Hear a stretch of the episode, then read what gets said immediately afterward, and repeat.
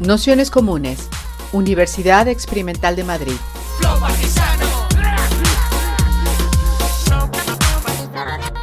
Toda la información en nuestro canal de Telegram Nociones Comunes o en nuestra web traficantes.net barra formación. Eh, bienvenidas, bienvenides, bienvenidos a esta segunda sesión del curso Me cuidan mis amigas del feminismo punitivista a la autodefensa y los procesos restaurativos. Eh, en esta segunda sesión que hemos llamado Hacia una justicia feminista y comunitaria antagónica al capital y al Estado, eh, a, la que tenemos, a la que hemos invitado a Alicia Hobson, trataremos un poco bueno, pues lo que lo que ya empezamos a avanzar en la sesión anterior, eh, que, mm, que, miren, digamos, trabajó mucho más lo que tenía que ver con el feminismo punitivista y también con los procesos de justicia punitivista, de los límites que encontraba y cómo respondían poco y mal a los problemas que, que nos encontrábamos y empezó a esbozar lo que podría ser esto que llama justicia restaurativa. Con Alicia le hemos pedido que profundices todavía más allá incluso del propio concepto de justicia y, que trabajar un poco sobre esta línea de, mm, de, justicia feminista, comunitaria, que va más allá del Estado y del capital. Entonces, bueno, sin más y por no extendernos mucho, pues contar que, que Alicia forma parte de la editorial feminista autogestiva Shao Abiznaga, eh, editoras, y, mm, y la Comuna Lencha Trans, que es una casa comunitaria autogestionada de mujeres lesbianas y disidentes sexogenéricas de la Ciudad de México. Es doctora también en estudios latinoamericanos en el, área de filosofía y docente.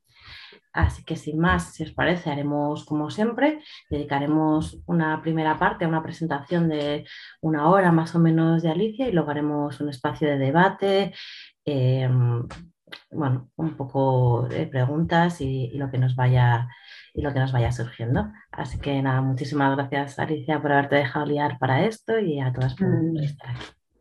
No, muchas gracias a ustedes más bien, Almudena. Yo estoy muy contenta, la verdad, y muy emocionada. Primero agradecer la invitación. Es, es increíble, pues, ¿no? Porque una tiene tiene años viendo el trabajo de traficantes de sueños y una emocionada, si le llega la invitación y dice, ¡ay, qué emoción! Entonces estoy muy emocionada también de compartir con tantas compañeras.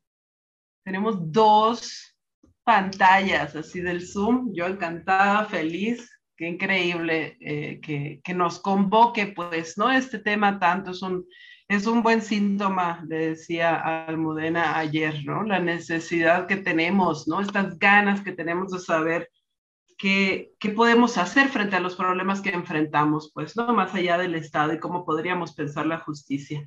Me emociona también por el propio título del espacio que construyeron Almudena, porque para mí ha sido muy significativo el me cuidan mis amigas, ¿no? No me cuida la policía, me cuidan mis amigas, que era esta frase que utilizábamos en el 2019 aquí en México. En, en, el 2019 pasaron como algunos eventos muy terribles aquí en la ciudad. Eh, por lo menos en tres ocasiones, ya comprobadas, policías eh, violaron a chicas acá en la ciudad y fue el momento en el que hubo un despliegue de la rabia tremendo en esta ciudad y en todo el país, pues, ¿no? tenemos desde el 2016 con esta ola violeta que ha eh, arrasado América Latina de una manera maravillosa en las calles, pero del 2019 con justo no me cuidan, me violan, no me cuida la policía, me cuidan mis amigas, fue el momento así del despliegue de la rabia en esta ciudad que sigue, ¿no? Imparable. Mañana lo vamos a ver en la, en la movilización seguramente. Y bueno, fue un momento importante también en las asambleas, ¿no? En fin, me, me, me, me conecta pues también con esta historia de, lucha de estos últimos años, ¿no? Aquí en, en, el país, en la ciudad, ¿no? Y que se conecta con esta, con esta ola violeta maravillosa, increíble que está como movimiento internacionalista simbrando al planeta entero. Bueno, eso y eh, me encanta que, que, haya este tipo de iniciativas para hablar de estos temas. Yo les estoy hablando y quisiera empezar por ahí, ¿no? De uno, desde uno de los, es el número uno, el país número uno feminicida en, en América Latina, es el país donde se mata más mujeres en América Latina, 10 mujeres son asesinadas al día. Y el problema de violencia que enfrentamos acá es brutal, ¿no? Entonces, en, en gran medida, buena parte de lo que voy a decir está atravesado por eso. Está atravesado también por el hecho de que soy feminista, ¿no? pero también soy lesbiana y formo parte de una comunidad. Ahí atrás seguramente en algún momento, miren allá, allá se va a ver un mundo y van a ver un montón de chicas ahí haciendo cosas raras y así. Y formo parte de esta comunidad, ¿no? Que, que pues con la que estamos intentando sobrevivir a la ciudad monstruo, como le decimos a la ciudad del capital. Y vengo a compartir con ustedes más desde con un montón de vulnerabilidad y de preguntas, ¿no? Porque realmente es un tema bien complicado, ¿no? Y compartirles un poco lo que hemos pensado, sobre todo en, entre amigas, entre compañeras, entre hermanas, entre amoras, ¿no? Más desde una mirada y desde, desde una voz militante. Ay, me escuchan entrecortada todas. Hay una compañera que dice, ah, Mecha, creo que es tu, a lo mejor es tu internet. Ajá. Entonces, bueno, qué bueno, me da gusto.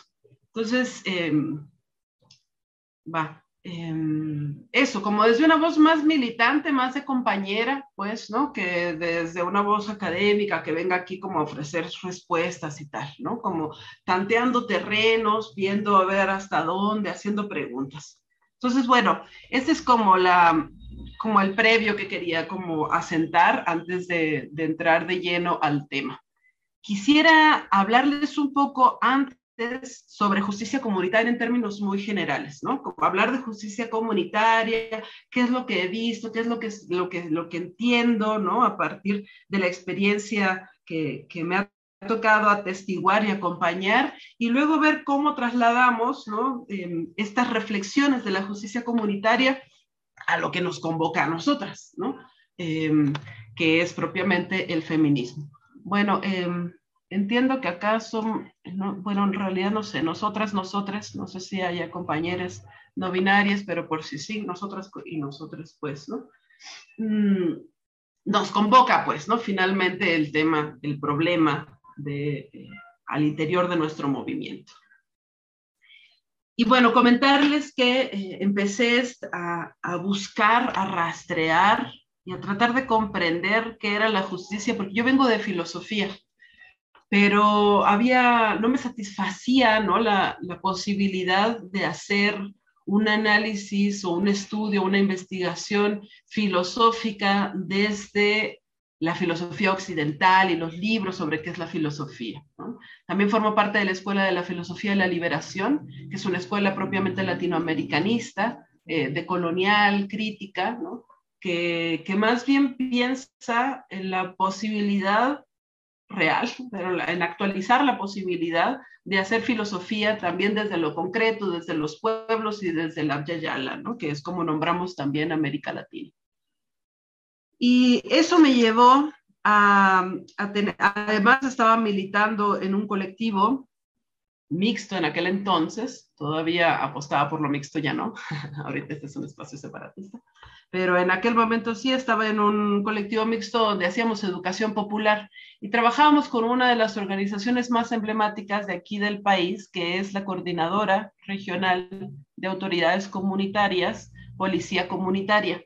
Es una policía comunitaria que tiene sus propias casas de justicia, está en un estado que tiene muchos problemas en el país, un montón de problemas de delincuencia, de extractivismo minero, ¿no? Como muchos problemas que tienen que ver con la defensa del territorio. Y en el 95 eh, se conforma la CRAC PC para hacer defensa del territorio y para hacer defensa también de los bienes familiares, personales, frente a la delincuencia que estaba eh, a todas luces, ¿no? De manera impune, funcionando en, en, en los pueblos. Y, y, es una necesidad que surge porque hay mucha indolencia y una ineficacia por parte del Estado. O sea, en un primer momento, casi todas las experiencias de comunitarias que están ancladas en el ámbito de lo rural y que sale, por ejemplo, de pueblos indígenas, en un primer momento acuden al Estado, ¿no? Diciendo, oye, mira, aquí es, es, hay, abigeato, ¿no? Hay una violación.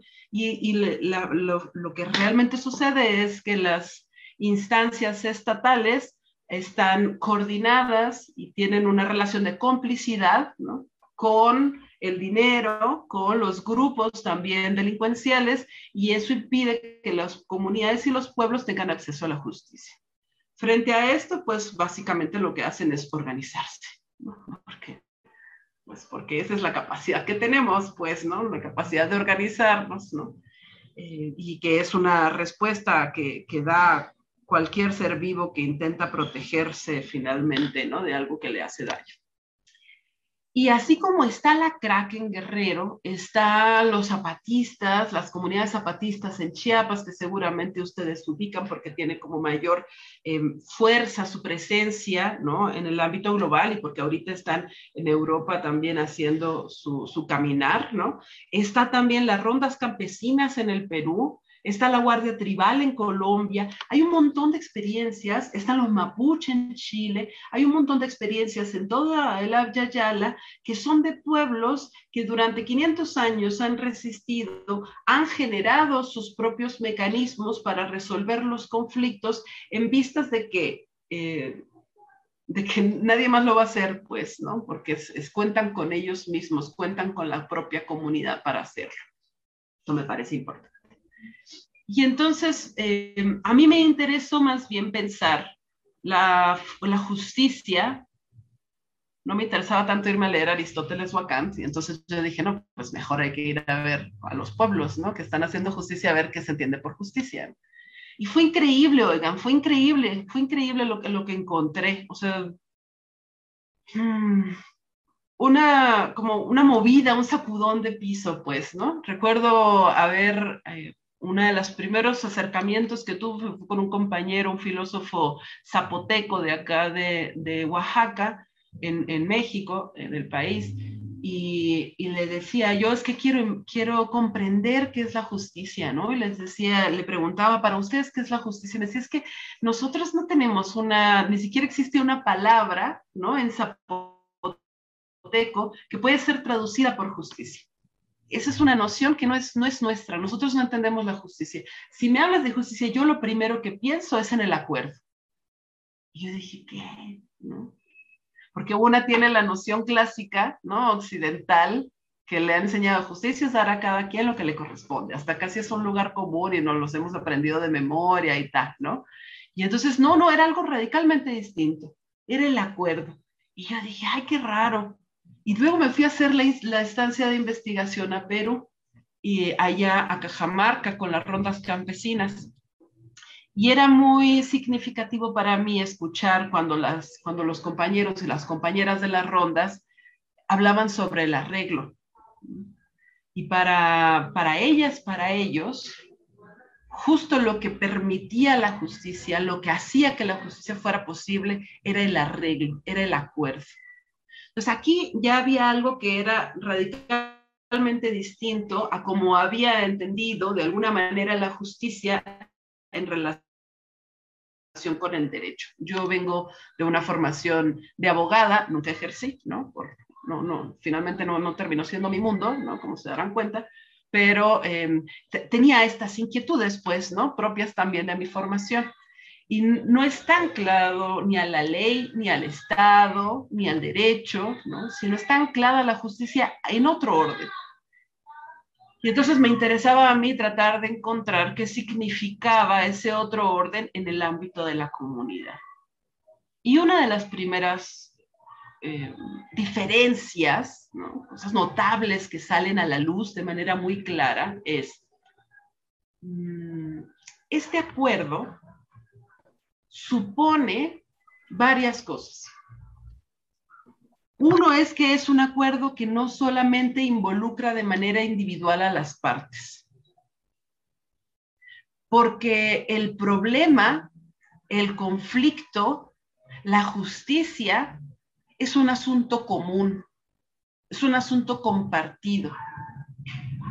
Son comunidades que si la vecina se pelea con la vecina, con el vecino, si hay algún problema entre vecinos, afecta al resto de la comunidad.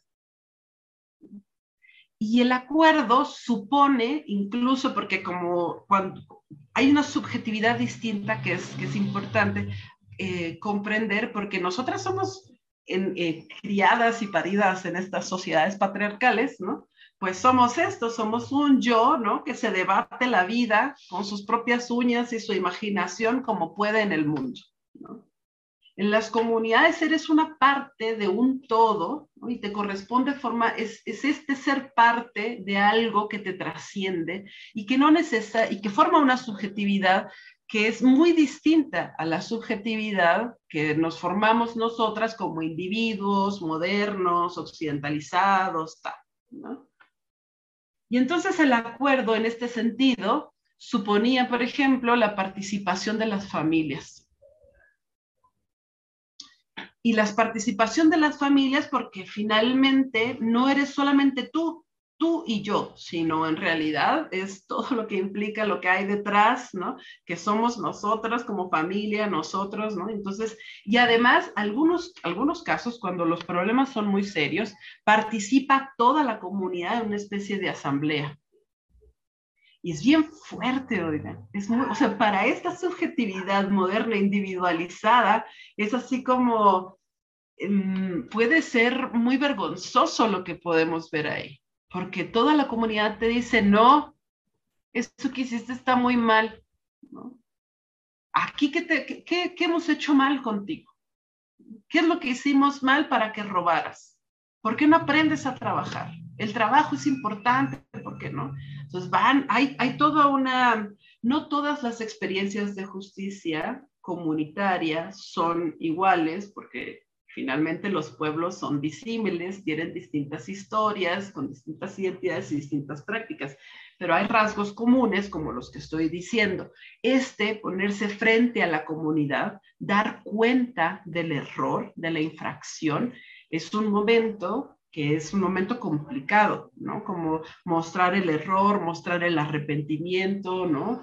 Eh, la comunidad te confronta, las partes acuerdan entre sí de tal manera que se llega a, se llega a satisfacer las necesidades de ambas partes, ¿no? Cuando em, Miren eh, comentaba, pues, ¿no? La sesión pasada, ¿qué pasa con la, la, el, el ámbito penal, ¿no? El ámbito penal lo que hace es directamente castigar a quien ha cometido un daño, quien se ha salido de las normas del pacto social, ¿no? Y entonces se le castiga. Acá eh, la, la apuesta, ¿no? Es de alguna manera em, puede haber castigo, ¿eh? o sea, tampoco voy a romantizar. Puede haber castigo, porque en algunos casos lo hay, ¿no? En casos muy graves, por ejemplo, en las rondas campesinas, eh, tienen una vinza, que es como una especie de pequeño látigo, ¿no? Que se hace con la piel de los testículos del toro, es una cuestión simbólica, religiosa también, ¿no? Eh, y se les golpea con la vinza, ¿no? Como tratando de extirpar el mal que hay en ellos, ¿no? Como una, es, es, una dimensión simbólica, ¿no? Mítica también de la justicia, que muchas de nosotras, ¿no? Seguramente nos, que, a todas quizás, ¿no? Nos cueste un montón de trabajo comprender porque no vivimos en un mundo eh, con ese horizonte mítico, simbólico, con el que viven otros pueblos en el mundo andino, ¿no? pero supone este ejercicio, ¿no? no tanto la pena en términos de castigo, sino la necesidad de que se llegue a un acuerdo que satisfaga a quien ha sido dañada o dañado ¿no? en, la, comunidad, pero que quien ofrece la reparación de ese daño también esté de acuerdo los zapatistas, las, compas y los compas zapatistas dicen como que llegue la, razón a su corazón. Si no hay una razón en el corazón que permita que las dos partes estén de acuerdo, no va a haber justicia, porque seguramente el acuerdo no se va a cumplir. Y si el acuerdo no se cumple, no hay reparación. Y si no hay reparación, el vínculo no se restaura. Y si el vínculo no se restaura, la herida sigue abierta. Y si la herida sigue abierta, la comunidad está en peligro. Y decir la comunidad está en peligro en medio de la fase neoliberal, neoextractivista en América Latina, donde tienes por un lado al crimen organizado con sus AK-47, tienes acá al ejército, tienes aquí a los paramilitares, tienes aquí a la, mina, tienes acá a la Policía Federal. decir que la comunidad no está fuerte es decir que puede perderlo todo. Entonces, los ejercicios de justicia comunitaria tienen amplias dimensiones en términos políticos, de defensa del territorio, de sostener una comunidad en el tiempo, en el espacio, en tiempos de peligro como los que estamos viviendo hoy, ¿no? Y que suponen una, además, una racionalidad que no es la racionalidad de un juez, ¿no? Que tiene una ley escrita y que interpreta con base a, su entendimiento. Eh, con todos los problemas que esto implica, que también ya Miren platicó, ¿no? de los sesgos que puede tener, que, normalmente tienen los jueces y los funcionarios del Estado a la hora de tratar con un problema de, de violencia de género. Acá es una, es una racionalidad comunitaria se piensa de manera común. Habla una señora, luego habla otra, luego habla otro señor. También habla la inculpada o el inculpado, ¿no? Hablan todos, todos, ¿no? Los que quieren hablar, ¿no? Eso no significa, otra vez sin romantizar, que haya una paridad de condiciones y de relaciones de poder en la comunidad. Eso tampoco significa, también hay relaciones de poder, también hay patriarcado en las formas comunitarias, ¿no?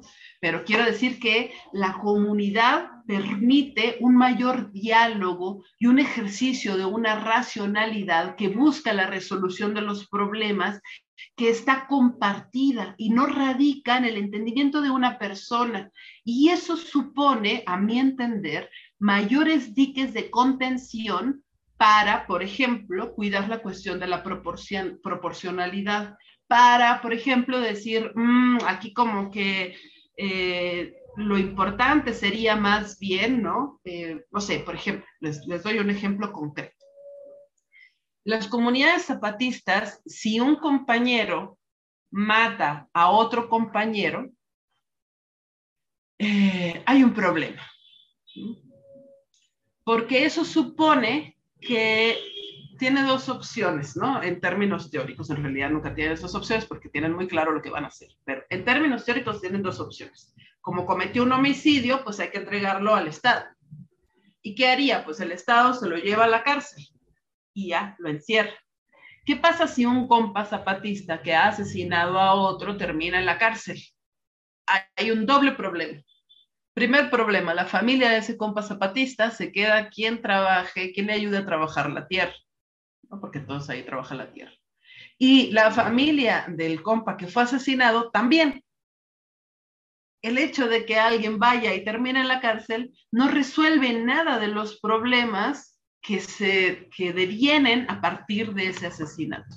No repara, castiga al asesino, pero no hay nada reparado, al contrario, dejas a dos familias, ¿no? Dos mujeres que están ahí, que no van a tener el apoyo de sus eh, esposos para trabajar la tierra ni para criar a sus hijos.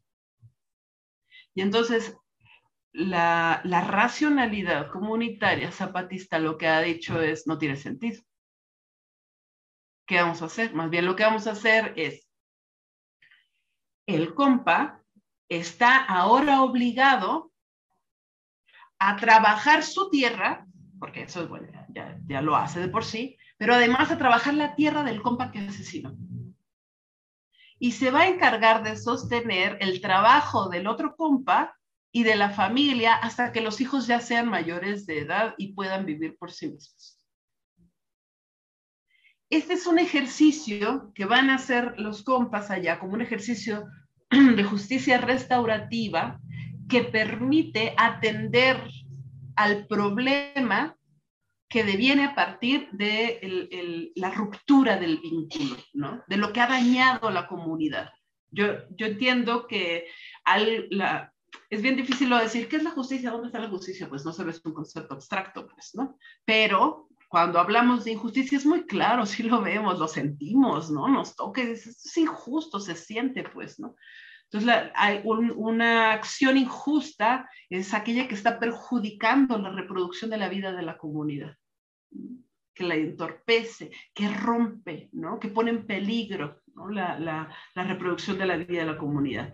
Y entonces la justicia sería esa reparación de ese vínculo que se ha roto.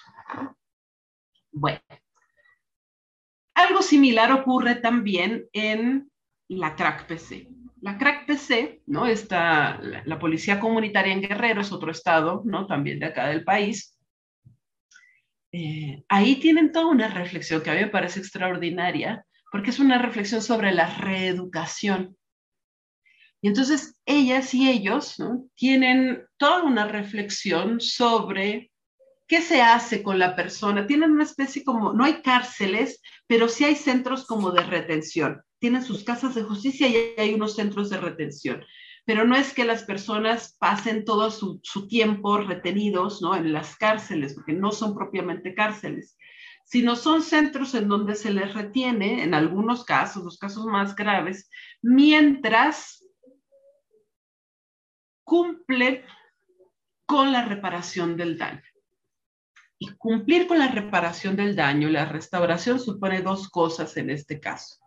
Una, hay que hacer trabajo. Hay que trabajar por la comunidad. Y esto me parece increíble porque es una manera en la que aquella persona que se ha equivocado logra restaurar su dignidad también en la comunidad y vuelve a integrarse a la comunidad. Y hace un trabajo comunitario. Entonces le toca, por ejemplo, em, labrar la tierra común, le toca limpiar los caminos, ¿no? Le toca a lo mejor darle servicio a la escuela, trabajos que son para la comunidad. Pero también tiene una segunda fase, momento en el día, que es el trabajo de la reeducación. Y ahí el Consejo de Ancianos lo que hace es ir y hablar con las personas y decirles, ¿no? O sea, como que llegue hasta su corazón, porque es algo como que siempre se repite, o sea, que llegue al corazón su transformación, que se dé cuenta que no estuvo bien, ¿no? Entonces hay todo un trabajo de parte de los ancianos, ¿no? Y de las ancianas para eh, mostrar el daño que se ha hecho, ¿no? Y eso implica la reeducación, porque esta es otra de las diferencias fundamentales. En los ejercicios de justicia comunitaria, la responsabilidad, no la culpa, la responsabilidad es una responsabilidad también de la comunidad. Porque ¿quién educa a los miembros de la comunidad? La comunidad. Si un miembro de la comunidad está haciendo algo que la daña, algo hicimos mal. Y entonces nos tenemos que hacer cargo y reeducar, reeducarle para que vuelva a integrarse y que siga funcionando la comunidad. El castigo más terrible es el exilio, o sea, es sacarlo, expulsarlo de la comunidad. Es terrible, porque es dejar a la persona sin nada, sin raíz, sin tierra, sin territorio, sin familia, ¿no? Sin este ser, porque ser parte del todo ahora ya no, o sea, es el castigo más terrible. Entonces, eh, lo que se hace más bien es tratar de reeducar, reeducar, reeducar, ¿no? Pueden ser cada vez más duros en casos de reincidencia, ¿no? Eh, eh, pueden a veces durar hasta siete años en casos muy graves, ¿no? Van pasando por diferentes comunidades que les dicen, bueno, aquí ya estuvo tres meses, va para allá, la comunidad se hace cargo de darle alimento, de vestirlo, todo, ¿no? A, la persona que está ahí y esta persona se encarga de hacer todo este trabajo y además de irse reeducando. Hasta que llega un momento en donde una comunidad dice, ¿saben qué? Se juntan las comunidades y dicen, ¿saben qué? Yo siento que ya, como que ya lo podemos reintegrar. Y los otros dicen, no, sí, también. entonces se llega a un acuerdo otra vez en común y la persona se reintegra a la comunidad.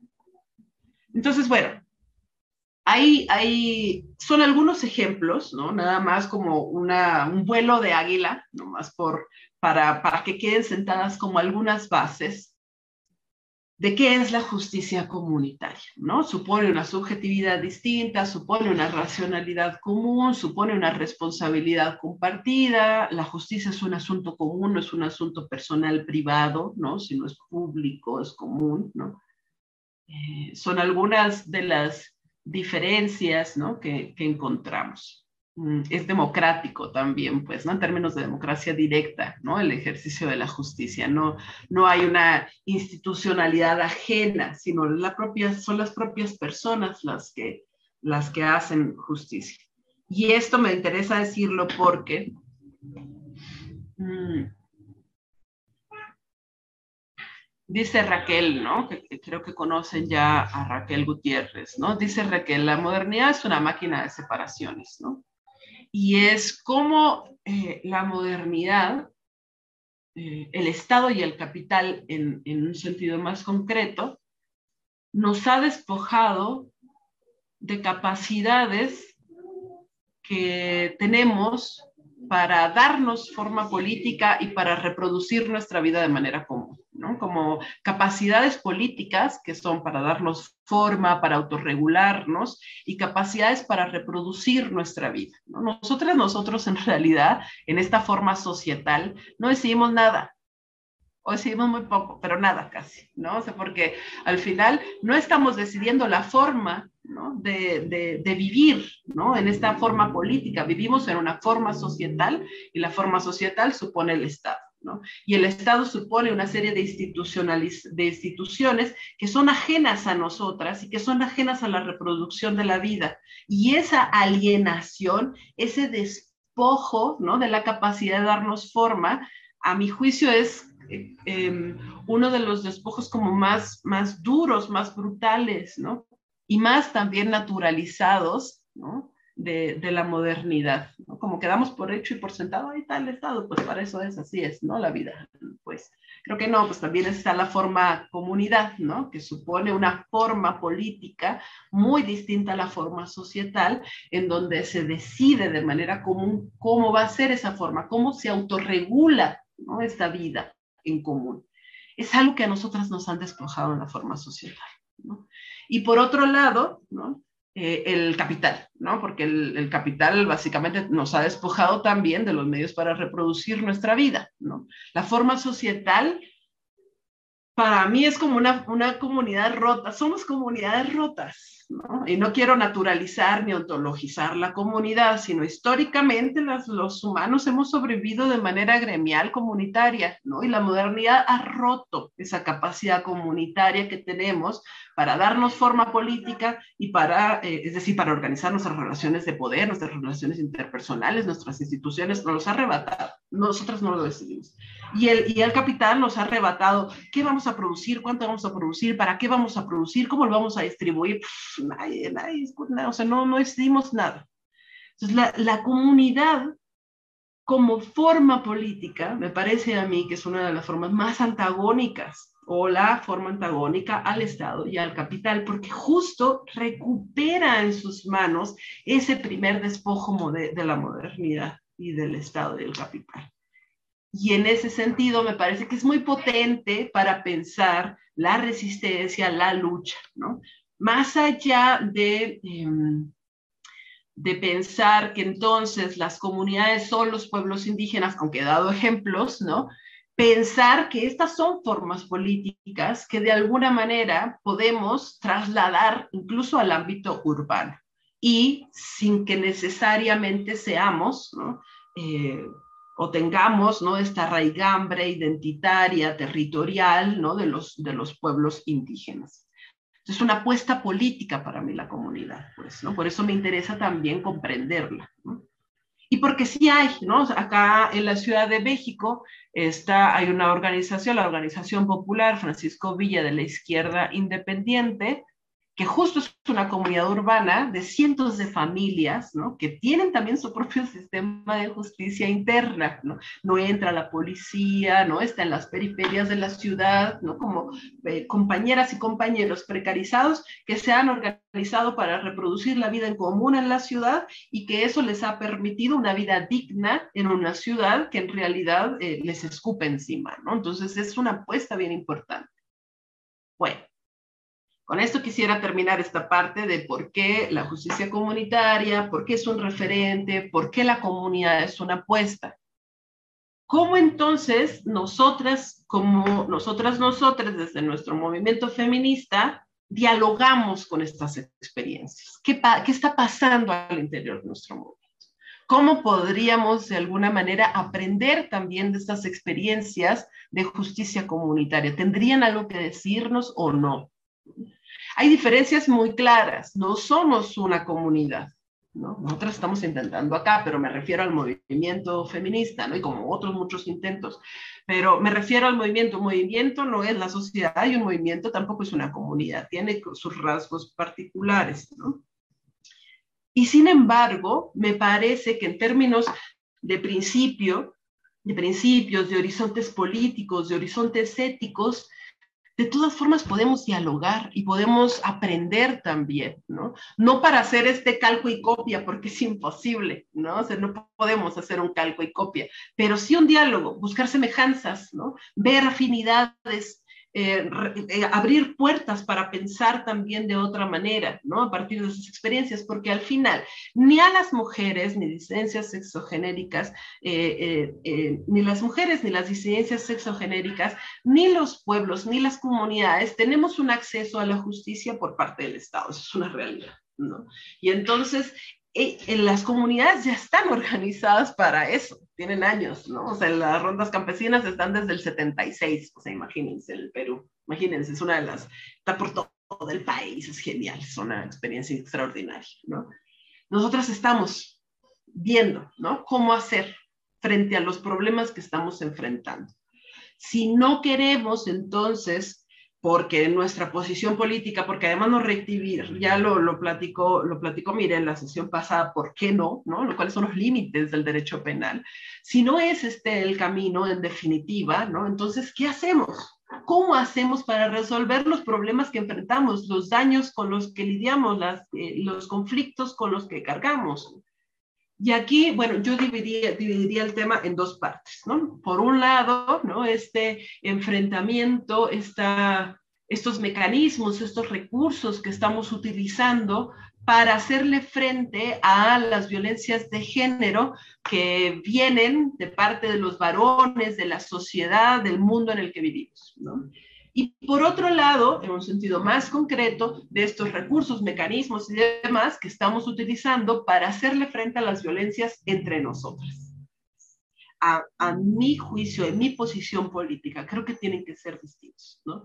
Em, sé que hay un montón de controversia sobre la manera en la que estamos abordando como movimiento ¿no? los problemas de la violencia de género con los varones pero eh, la verdad, si les soy honesta, yo como lesbiana no me preocupo tanto por ellos, ¿no? Eh, pero sí me preocupa un montón que nos estamos haciendo entre nosotras, un montón, un montón, ¿no? Porque, ay, no, qué manera de hacer los pedazos hoy. Pero bueno, entonces, es, eso me mortifica mucho entre amigas, entre amoras, entre amantes. Ay, no, aquí en, en América Latina hay unas divisiones que tienen fracturado el feminismo en toda América Latina por divisiones entre compañeras que se amaron intensamente en algún momento y todo se fue al carajo. ¿no? Hoy amanecimos, ni para qué les cuento, pero amanecimos también en medio de una ruptura, así de, no, otra vez, no. Entonces es muy fuerte porque no deja de pasar y eso me conmociona completamente, ¿no? Porque, es, porque, porque en este es el mundo en el que vivo, pues, ¿no? De todas formas, quiero decir algo sobre la violencia de género, ¿no? que estamos enfrentando en el mundo, en la sociedad y contra, contra em, muchos eh, varones, pues, ¿no? Que, que salen, que van impunes ahí por la vida. Los recursos que estamos eh, utilizando y que tenemos a la mano para darle frente, ¿no? eh, son un montón. Es increíble, ¿no? Tenemos un montón de redes de apoyo, ¿no? Que si en todos los medios, que si en las redes sociales, que si en el teléfono, que si las compañeras, que si por barrios, que si por delegación. O sea, hay un montón de redes de apoyo. Tenemos grupos de autodefensa que trabajan, sí, lo físico, de cómo nos defendemos, ¿no? Cómo prevenimos también, como las, las violencias, cómo nos sentimos fuertes con nuestros cuerpos también para dar batalla. Tenemos grupos de autoconciencia que son extraordinarios también para pensar entre nosotras, ¿no? Cómo darle respuesta a las violencias que estamos enfrentando de manera cotidiana, ¿no? Hacerlas visibles, porque a veces ni siquiera las vemos, ¿no? Hacer visibles estas violencias, y yo le hice así, ¿no? Como cobrar conciencia del mundo en el que estamos viviendo, de aquello que me pasa personalmente, en realidad es una cuestión estructural, es político, qué barbaridad, hay que organizarnos, ¿no? Eh, nos estamos organizando, estamos saliendo, estamos protestando, estamos marchando, estamos, tenemos una cantidad así de, de, trabajo que estamos haciendo para darle frente que es extraordinario. Y también tenemos prácticas más, que estas son prácticas que le dan frente, que son formas de autodefensa, ¿no? Eh, que muchas son preventivas y otras de alguna manera buscan, ¿no? Como eh, gestionar lo que ocurre con las violencias cotidianas. Pero tenemos dos prácticas más, ¿no? Eh, que me parece que son las controversiales, sobre todo una, porque de la otra ni se habla, ¿no? Afortunadamente. Una es eh, el scratch, ¿no? El, el scratch que es como esta denuncia social, esta denuncia moral que hacemos para hacer visible compañera o a varias. ¿no? Y el otro es una práctica que la verdad es una práctica muy clandestina, ¿no? que no me voy a detener sobre esa porque efectivamente es clandestina, pero vale la pena decirla, que son estas células de ajusticiamiento en donde las compañeras básicamente se ponen de acuerdo para ir y darle su merecido ¿no? a los violadores. ¿no? Pero no se habla de esto, son como cosas que ocurren, ¿no? Y que es muy desde la complicidad de, las, de, nosotras, ¿no? Como mujeres, ¿no? Como eh, recuperando también como una, la rabia y la fuerza también, ¿no? De, del enfrentar estas violencias, ¿no? La que sí es pública y está generando mucho debate es la del scratch. Eh, y si es punitivista o no, toda una discusión, ¿no? ¿Es punitivista el scratch? Yo creo que hay dos nociones sobre punitivismo que hay que aclarar. Me gusta mucho la descripción que tienen ustedes, Almudena, ¿no? Cuando hablan de punitivismo al inicio de, la descripción de, de este seminario, porque lo relacionan directamente con lo carcelario. Y me parece bien importante, ¿no? Porque yo es, algo que he estado pensando últimamente, pues, ¿no? Como hay estas dos nociones, por un lado, como el punitivismo que se refiere como al ejercicio penal por parte del Estado y el punitivismo que se refiere al hecho de infringir una pena, ¿no? Hacer daño, castigar, ¿no? Por, al, por, algún, por algún, algo que ocurrió, ¿no?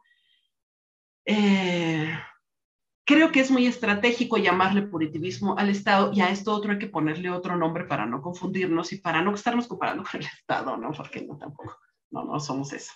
Em, y entonces, bueno, eh, yo creo que yo voy a reivindicar el Scratch, ¿no? El Scratch, mm, no sé, no sé si haya en América Latina ha sido una práctica bien importante, pues, ¿no? No sé si para ustedes, pero después de las dictaduras en América, en América Latina, en el Cono Sur, el scratch se convirtió en una práctica muy importante para develar ¿no? algo que había quedado oculto en la cotidianidad. Y era que después de las dictaduras, muchos de los torturadores, de los asesinos, ahí andaban tranquilos, eran los vecinos de fulanita, de fulanito, y ahí estaban, iban al mercado, y daban clases, y no, entonces el scratch fue muy importante para recordarle a la sociedad que ese que parecía su vecino cualquiera, en realidad era el carnicero tal, ¿no? Y que era el torturador aquel, ¿no? Y entonces se convirtió en una práctica para no olvidar, se convirtió en una práctica para no normalizar y para denunciar también socialmente aquellas personas que habían ejercido violencia atroz contra otras, ¿no? Asesinos y torturadores. Recientemente, estos últimos años, sobre todo me parece a mí que de cinco años para acá, ¿no? Hay un ejercicio por parte del movimiento feminista de recuperar el escrache, pero en el ámbito de lo virtual sobre todo. En el ámbito virtual y presencial, en las escuelas, en los centros de trabajo, ¿no? Pero mucho en el ámbito virtual. ¿Qué supone eso? Supone el ejercicio de mostrar quién, o sea, aquí hay alguien que está pasando en la cotidianidad como cualquiera, como un compañero más, y resulta que no lo es. Resulta que este compañero ha abusado, este compañero ha agredido, este compañero pues ya no es compañero, no, este, este, este tipo lo que ha hecho es violentar, violar, ¿no? Y es un recurso que a mí me parece que es legítimo, nos los hemos dado nosotras, no necesitamos ni que la sociedad ni el Estado nos venga a validar nada. Es un recurso que nosotras hemos tomado en nuestras manos. Sé que ha generado un montón de controversia entre nosotras, pero pensémoslo, ¿por qué tendríamos que eh, recurrir a la sola instancia del Estado para resolver estos problemas cuando en realidad el Estado es un Estado patriarcal, el derecho es patriarcal, las personas que, que ocupan los puestos de poder de estas instituciones ni siquiera nos ven con dignidad, ¿no? Son cada vez las cifras, ¿no? De, de, de, revictimización, de violencia institucional de género son, son terribles, o sea, no, no parece, esa no es una salida. Y entonces es cómo, cómo generamos una base de confianza entre nosotras que nos permita decir, estos son los recursos que tenemos.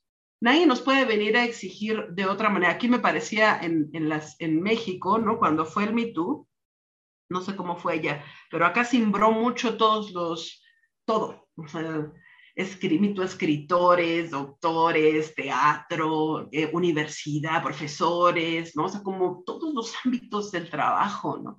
Y que mostraba que en realidad esta es la cotidianidad que vivimos las mujeres. Ahí está, o sea, miren todo lo que está pasando en todos los espacios en donde estamos, estamos enfrentando violencias y ya no vamos a guardar silencio, ya no vamos a callar y además pasamos ¿no? a, a la ofensiva. ¿Y la ofensiva qué significa? Fíjense. ¿no? Mm, a mí me llamó mucho la atención porque el debate era, no, esta es la rabia, ¿no? Les van a destruir la vida a esos hombres, ¿no? Como esta preocupación eh, que, que, nos viene en la socialización como mujeres, esta preocupación por los varones, ¿no? Porque no vayan a sufrir, ¿no? Y porque hay que cuidarlos, y porque pobrecitos, y porque ellos también lloran, ¿no? Sí pero es parte de una socialización que tenemos, ¿no? Como de, de, este de ser para el otro, de cuidar, ¿no? No digo que nos venga de por sí, sino la socialización que tenemos como mujeres eh, se instala pues en esos momentos, ¿no? Y entonces decían, no, están, eh, es irracional, ¿no? Ellas lo que quieren es castigar. Y hubo una, una encuesta que me pareció muy significativa de Morras Help Morras, una, una una colectiva que se dedicó a hacer una encuesta a las compañeras que habían hecho denuncias en el MeToo. Y lo que mostró es que la mayoría, uno, no quería, eh, para empezar, ir a, algunos ya habían ido al ámbito penal y había sido desastroso para ellas, ¿no? La mayoría no quería y lo único que querían era el reconocimiento, que aceptaran que los tipos aceptaran que habían hecho, es, que habían cometido esa agresión, que pidieran disculpas, que, que aseguraran que no lo iban a repetir, ya sea ellos, ¿no? Y en algunos casos, cuando no era muy grave, que por lo menos la institución dé también, ¿no? Porque pasó, por ejemplo, en ONGs, era un escándalo, ONGs de derechos humanos, ¿no? Con violentadores internos, ¿no? Y entonces la ONG la institución, el colectivo, tiene que dar garantía de no repetición. Esto no puede volverle a ocurrir a ninguna compañera en este, en este espacio. Em, esas peticiones, ¿dónde, ¿dónde está así como la irracionalidad, la rabia, están locas, quieren destruirlo todo? Me parece completamente legítimo que alguien asuma su error. En las comunidades también ocurre confiesa, di que robaste. No, no robé. Pues aquí nos vamos a quedar hasta que digas la verdad, que la verdad es bien importante. Y ya cuando eso se robé, ¿por qué lo hiciste? Pues, ¿no? Entonces, hay un reconocimiento, hay una necesidad de hacer frente, sí, lo hice, ¿no? Sí, estuvo mal, tengo que, tengo que hacer, tengo que tomar terapia, eh, me voy a... Ah, otra de las cosas bien importantes, muchos de los varones que fueron denunciados ocupaban puestos de poder, profesores, directores de teatro, ¿no? Como eh, gente que tiene, varones que tienen una posición de poder y que la utilizan para eh, abusar, ¿no? De esa posición de poder y tener agresiones contra las compañeras, ¿no? Y bueno, pues una sanción es que ya no tenga esa posición de poder, porque si tiene esa posición de poder, pues puede volver a utilizarla para dañar a otra compañera, ¿no? Eh, entonces me parece que son sanciones bien legítimas. Reconocer, garantía de no repetición, quitarse del puesto de poder, ni siquiera se está diciendo que se fundan en la cárcel para siempre, para todo. No, son cosas bien legítimas sea, como, y, somos bien duras entre nosotras y eso me sorprende, no me sorprende porque también es parte de nuestra propia socialización, pues, ¿no? Como, mm, eso, somos mucho más duras entre nosotras de, de, lo que somos con ellas, ¿no? Nuestra socialización como mujeres y desde la heterosexualidad obligatoria, así que la traemos así en, la, en las venas, ¿no? Somos terriblemente duras contra nosotras, ¿no? Eh, y bueno, ellos pues pobrecitos, ¿no? Porque va a perder su trabajo, imagínate, ¿no? Y la compañera lidiando, ¿no? Con secuelas emocionales, físicas, eh, psicológicas, ¿no? Como enfrentando un montón de cosas y nos preocupa un montón el destino de, de los varones, ¿no? Em, pero bueno, eh, insisto. Entonces, bueno, el, yo, a mí me parece que es importante reconocer que es, es un mecanismo y es un recurso nuestro que, tiene una validez, que tiene una validez y que tiene una eficacia, ¿no? Y, en realidad la eficacia hay que ver hasta qué punto. Lo que hemos pensado, porque en realidad muchos de todas formas siguen impunes y a las organizaciones al final no les importa y ahí terminan, ¿eh? O sea, por eso digo, en algunos casos sí, en algunos otros casos no. Eh, acá, por ejemplo, la semana pasada, ¿no? Salió en uno de los periódicos más eh, leídos en este país, salió publicado el, uno de los escritores que tuvo más denuncias en el Me ¿no? Y entonces es así, o sea, sigue teniendo una posición de poder es como que pues, no le pasó nada. Hay otros compañeros, o varones, ¿no? O tipos que, tuvieron que enfrentar otras consecuencias, pero hay otros a los que no. Entonces es muy variable también la, eficacia, dependiendo de las redes que ellos mismos tengan, ¿no? Pero me parece importante, decía, ¿no? Como sostener la validez eh, y, la, validez ética y política de este recurso, ¿no? Cuando estamos hablando de la, de la defensa, ¿no? De la autodefensa, del combate también, ¿no? Porque además también supone que nos alertamos entre nosotras, porque luego no sabemos estas cosas que teníamos que callar, que guardar en silencio entre la vergüenza y la culpa para toda la vida, ahora las decimos. Y entonces eso puede generar una alerta para que otras compañeras que a lo mejor están eh, viendo ¿no? a este tipo, pues ya sepan con quién están y entonces dicen, ah, bueno, mis reservas, o mejor no, me voy, ¿no? Eh, esto ha pasado mucho en las universidades, ¿no? Pasó en la universidad donde yo doy clases, ¿no? Que eh, se expulsa a un profesor por abuso sexual a una de las estudiantes, eh, se hace público, hay un escándalo en la escuela porque como profesoras decidimos hacerlo público y resulta que cuando lo hacemos público terminan de otro estado del país mandando mensajes diciendo, acá también de esta escuela se le expulsó. Y nosotros decíamos, ven, o sea, si esto hubiera sido público, no le hubiera pasado a la compañera de nuestra universidad porque nadie lo hubiera contratado otra vez. No lo hubiéramos evitado que una compañera tuviera, hubiera tenido que enfrentarlo de nuevo, pues, ¿no? Entonces, me parece que es un mecanismo también que nos sirve para alertarnos entre nosotras para, eh, para esto, pues, ¿no? Para que no vuelva a ocurrir, ¿no? Y porque es una cuestión de impunidad. Ahora, voy a tratar de eh, hacerlo más rápido, porque ya voy casi al final. Pasa algo acá en México, ¿no? Eh, entiendo que, eh, no sé, por ejemplo, cuando, cuando se hablaba del, se habla del punitivismo, hay mucho debate porque se le está pidiendo al Estado o el aumento de la pena, ¿no? Por algunas, por algunos delitos, ¿no? O incluso se incorporan nuevos delitos al ámbito del derecho ¿no? para eh, seguir de alguna manera em, como si el Estado creciera, pues, ¿no? Y se instalara como en la vida cotidiana y en las relaciones personales, incluso donde no estaba. Y que esto puede ser muy bien utilizado por la, por la derecha y por la ultraderecha, y es un problema, así es terrible. Yo coincido totalmente, ¿no? Definitivamente esa no es la instancia, no es tampoco el camino. Pero en un país como el que yo vivo, que tiene una impunidad del 99%, una impunidad del 99%, imagínense, de los delitos, la, hay un movimiento muy fuerte en este país, que es un movimiento de víctimas, que ocupa así la prioridad número uno en las movilizaciones, en nuestras demandas, y que es el movimiento de, madres víctimas, padres y familiares víctimas de feminicidio. Porque es muy fuerte en este país. ¿Y qué quiere el movimiento de víctimas? ¿Qué quieren las madres? Las madres quieren que los asesinos de sus hijas vayan a la cárcel. Yo no voy a ir con las compañeras a decirles, compañeras, ¿cómo puede ser posible que le pidan al Estado cárcel y penas? Hay que repensar el punitivismo. Yo no, no podría hacerlo. ¿no? Yo marcho con las compañeras y, voy y, y grito a su lado, pues, ¿no? Si es necesario, lo que se tenga que hacer. No es que yo apueste por el punitivismo, pero me parece a mí que en estos casos el punitivismo no es un principio, pero sí es una táctica. Y me parece que es importante distinguir.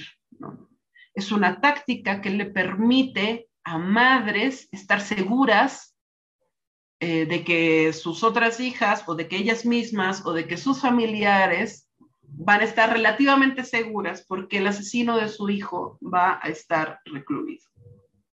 Hay un caso que es terrible acá en este país, que es el caso de Marisela Escobedo. Marisela, em, madre de Rubí, el novio de Rubí asesina a Rubí. Marisela sabe que fue él, que fue su yerno. Ella hace toda la investigación, contrata gente, viaja, saca fotos, termina con una grabación en donde él confiesa el crimen, pero como el, derecho es un derecho patriarcal y además eh, viene de otras raíces, pues, ¿no? Que no son propiamente nuestras. Acuérdense que hay un principio fundamental en el derecho que es, em, eres inocente hasta que no se te demuestre lo contrario. Y como hay una serie de mecanismos, ¿no? Para probar lo contrario, es decir, que eres culpable, que tienen que pasar por una legitimación ¿no? de las instituciones, de esos mecanismos, esa prueba, ¿no? bueno, esa prueba en realidad ¿no? del audio no fue entendida como una prueba legítima y al tipo se le deja libre. ¿Y qué pasa cuando se le deja libre? Pues va y mata a Maricela. Entonces, no solamente mató a Rubí, sino mató a su madre estas cosas pasan en este país y son brutales y simbran a todo el movimiento y nos traen a todas así como de no puede ser posible. ¿no? Entonces uno entiende la urgencia que tienen las compañeras, las mamás, ¿no? De decir, ya basta, ¿no? Y encarcélenlos y pónganme seguridad y, y hablan, interlocutan con el Estado yo lo pondría ahí, es una cuestión táctica, es una urgencia, es el país más feminicida de América Latina, son circunstancias ¿no? que de alguna manera están pugnando porque al menos no haya impunidad ¿no? en, en, este territorio. Pero en términos de principio, de horizonte de liberación, obviamente ese no es el camino. ¿no? Ahora, y con esto termino y lo dejo como planteado como preguntas, pues, ¿no? Esto es en el ámbito de la violencia de género ejercida en nuestra contra, en el mundo, en la sociedad, por parte de los varones. ¿Qué pasa cuando esa violencia se instala, se instaura, se reproduce, se replica en nuestros espacios, con nuestras parejas, con nuestras amigas, con nuestras colectivas, en nuestro movimiento? ¿Qué pasa? Y ahí sí me preocupa un montón que estos recursos que hemos utilizado como autodefensa frente a todo un sistema, ¿no? Porque los varones tienen todo un sistema que los respalda, ¿no? Los estemos utilizando en nuestra contra. A mí me genera mucho, mucho, mucho problema, ¿no? Em, hemos participado, pues, ¿no? En algunos casos de resolución de conflicto y de intento de búsqueda de justicia en casos de daño entre compañeras. Algunos han salido muy bien, otros han salido un desastre y otros han salido más o menos, ¿no? Eh, se, nos, se me está acabando el tiempo, pero quisiera decirles ¿no? que lo que hemos aprendido de estas distintas experiencias es que a mi juicio no podemos, y bueno, no a mi juicio, sino lo hemos platicado, pues, ¿no? Entre varias compañeras, entre algunas compañeras y demás, es que no podemos, no es la misma lógica, ¿no? De esta racionalidad, de cómo entendemos la proporcionalidad, de cómo entendemos el daño, de cómo entendemos las partes, de cómo entendemos la violencia, cuando estamos hablando de la violencia de género de un, de un varón, ¿no? y de cuando estamos hablando de la violencia de género, más bien en, en nuestros casos eh, particulares entre compañeras, ¿no? Eh, y no es lo mismo, justo porque no hay un sistema detrás nuestro que nos respalde, ¿no? Porque,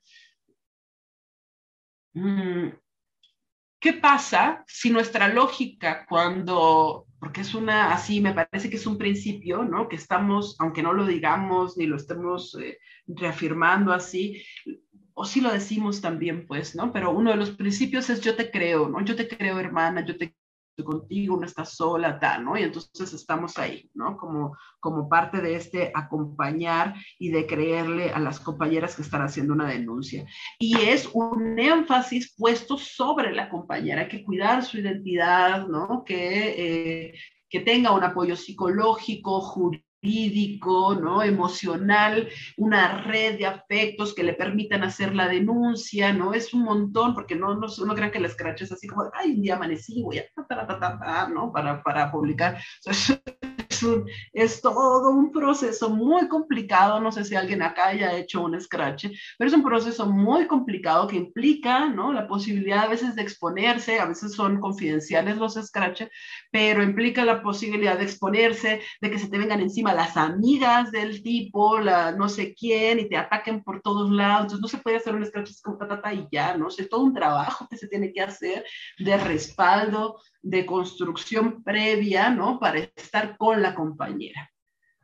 Cuando esto ocurre entre dos compañeras, es bien fuerte porque lo que hacemos es acompañar otra vez a la agredida. Pero ¿qué pasa con la agresora? Y ahí siento que es más posible tener esta, este diálogo ¿no? de aprendizaje con las experiencias de justicia comunitaria porque creo que entre nosotras, aunque no seamos una comunidad, somos un movimiento, tenemos un horizonte ¿no? Eh, de lucha antipatriarcal con todas las divisiones internas que tenemos, ¿no? pero es, es, somos feministas, ¿no? o sea, por lo menos estamos cobijadas ¿no? en, este, en este horizonte común y en ese sentido decimos, bueno, tenemos que reeducar, o sea, ¿cómo podemos hacerle esto a una, a una compañera de excluirla para toda la vida del movimiento feminista, lo que implica para nosotras, ¿no? Acordémonos lo que implicaba para nosotras estar solas en el mundo heterosexual patriarcal, sin amigas feministas. O sea, yo, yo me acuerdo de mí misma hace 10 años y digo, pobrecita yo, ¿no? Qué barbaridad. ¿no? ¿Qué pasaría si me quedara así en el ostracismo, ¿no? Es un castigo terrible, ¿no? La exclusión de compañeras.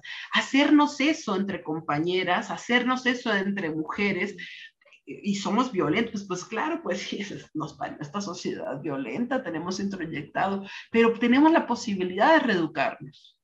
Tenemos la posibilidad de ofrecer entre grupos de amigas compromisos de reeducación tenemos la posibilidad entre grupos de amigas también de hablar, así como decíamos las familias y la comunidad, entre grupos, entre redes de hablar para que este conflicto entre estas partes no devenga en el conflicto de todo el movimiento, que es mi temor de la noticia que despertamos hoy. No, no, que no puedo, que no nos volvamos a romper, ¿no? O sea, como ¿cómo hacemos para que podamos sostener, ¿no? Como las relaciones interpersonales entre nosotras, sí con el conflicto, porque el conflicto no lo podemos eliminar, ahí va a estar, es parte sustancial de lo que somos, de las relaciones interpersonales, pero como decía una compañera, aprender a pelearnos, ¿no? Aprender a gestionar el conflicto sin que eso ni la condena así máxima a las compañeras que han violentado a otras,